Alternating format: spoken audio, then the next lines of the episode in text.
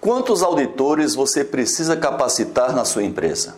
Olha só, o número de auditorias de 5S não tem uma relação direta com o tamanho da empresa ou com a quantidade de colaboradores.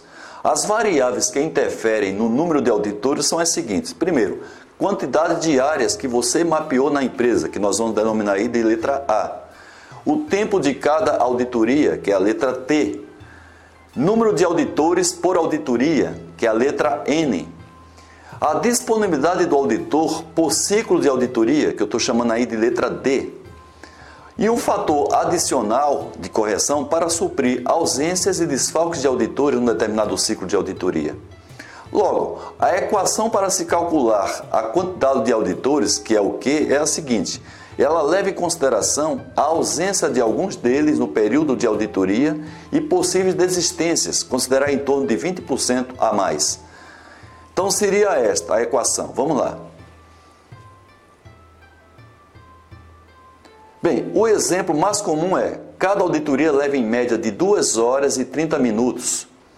Cada auditor disponibilizaria 8 horas por auditoria. A auditoria é feita em duplas e a cada três meses, no período de duas semanas. E o fator adicional de correção de auditores é de 20%.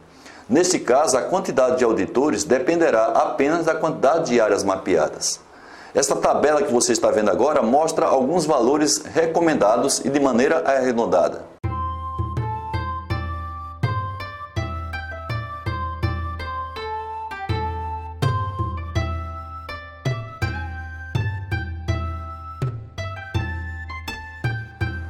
Apesar do objetivo principal da formação de auditores seja de que estes venham a atuar em áreas independentes, várias empresas procuram ampliar o quadro dos auditores, inclusive formando líderes, visando que estas pessoas tenham um nível de comprometimento maior na sua própria área no dia a dia.